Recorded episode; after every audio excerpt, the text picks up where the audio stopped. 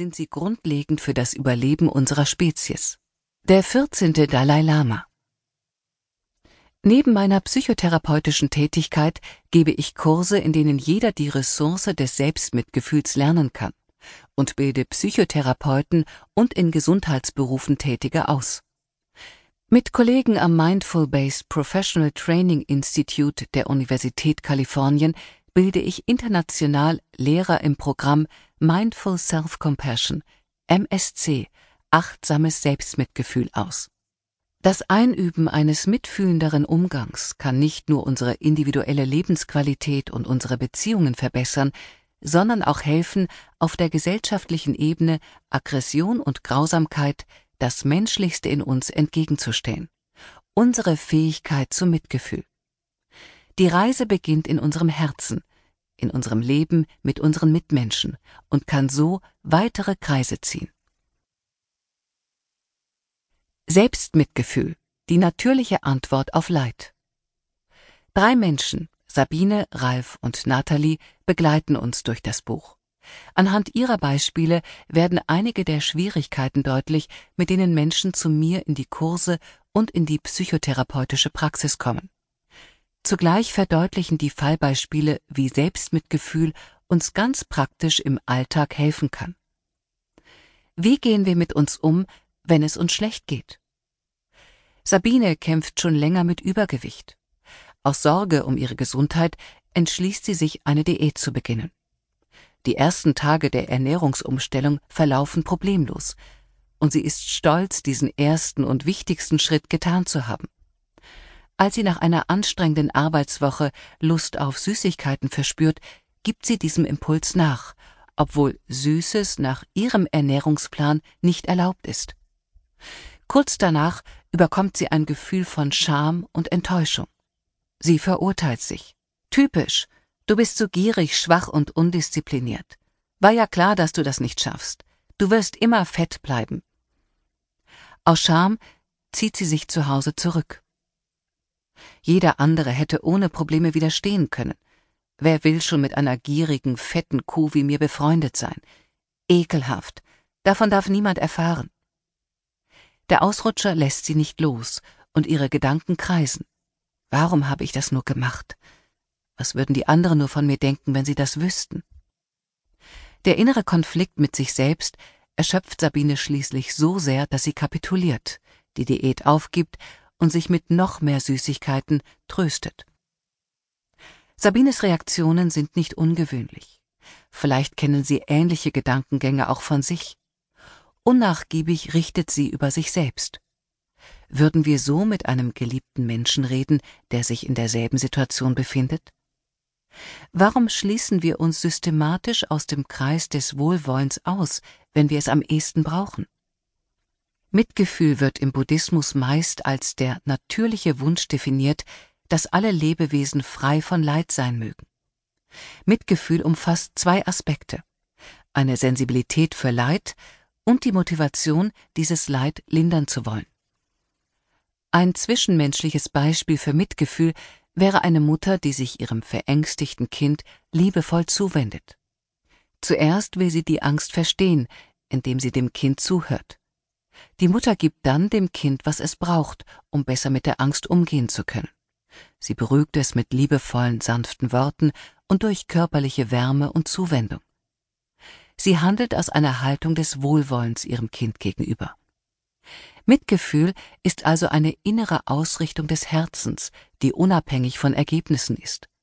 Auch wenn das Kind weiterhin Angst verspürt, wird die Mutter sich nicht abwenden, sondern weiterhin Halt und Liebe geben, ohne das Kind oder das Geschehen zu verurteilen. Behandeln wir so auch uns selbst, wenn wir Angst haben oder wenn uns etwas belastet? Testen Sie Ihr Selbstmitgefühl. Wie gehen Sie normalerweise mit einem geliebten Menschen um, der sich schlecht fühlt und glaubt, nicht gut genug zu sein? Was sagen Sie und in welchem Ton? Was tun Sie? Wie gehen Sie normalerweise mit sich selbst um, wenn Sie sich schlecht fühlen und glauben, nicht gut genug zu sein? Was sagen Sie zu sich selbst und in welchem Ton sprechen Sie mit sich? Was tun Sie? Haben Sie einen Unterschied festgestellt? Wenn ja, Welchen? Wenn ich diese Fragen bei Seminaren in die Runde stelle, berichtet die Mehrheit der Teilnehmer, dass sie verständnisvoll anderen gegenüber sind, mit sich selbst hingegen strenger und kritischer. Die nächstgrößere Gruppe stellt fest, dass sich ihre gnadenlose Haltung sich selbst gegenüber auch auf den Umgang mit anderen übertragen hat. Fest verdrahtet zum Überleben, nicht zum Glücklichsein. Meist fällt es uns leichter, anderen gegenüber mitfühlend zu sein, als mit uns selbst. Warum ist das so?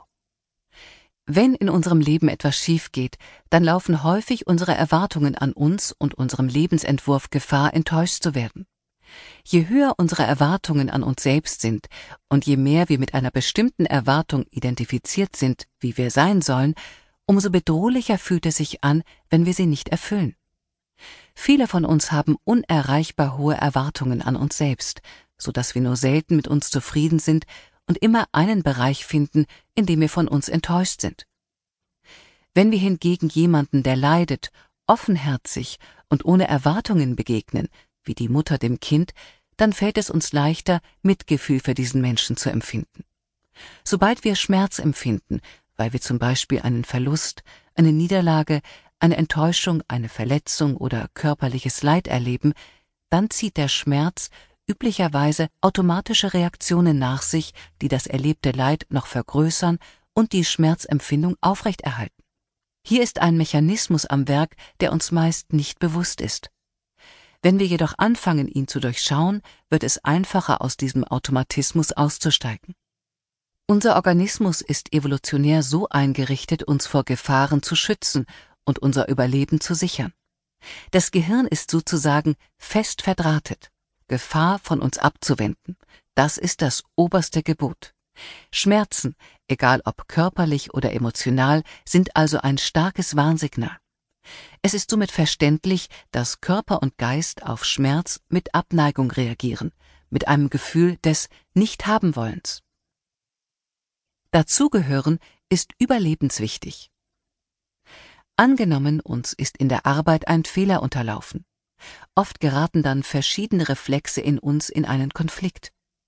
Ein Teil in uns schämt sich und will sich verstecken. Ein anderer Teil ist wütend und will sich wehren oder rechtfertigen. Und noch ein anderer Teil ist verängstigt, weil er sich darüber sorgt, was passieren wird. Ein solcher innerer Konflikt kann dazu führen, dass wir uns verzweifelt und innerlich zerrissen fühlen. Es kann helfen zu erkennen, dass unser Gehirn primär zum Überleben verdrahtet ist und nicht zum Glücklichsein. Um zu überleben, brauchen wir die Zugehörigkeit zu einer Gruppe, in der wir enge Bindungen pflegen und in der wir für unseren Beitrag wertgeschätzt werden. Wir sind hochempfindlich für jegliches Verhalten, das uns in den Augen der anderen als unattraktiv oder minderwertig erscheinen lassen könnte. Da solche Verhaltensweisen zur sozialen Ausgrenzung führen könnten, bekämpfen wir sie oft in uns selbst, indem wir uns selbst abwerten und angreifen, in der Hoffnung, dass wir uns dadurch verbessern. Reiß dich gefälligst zusammen. Was sollen die anderen über dich denken?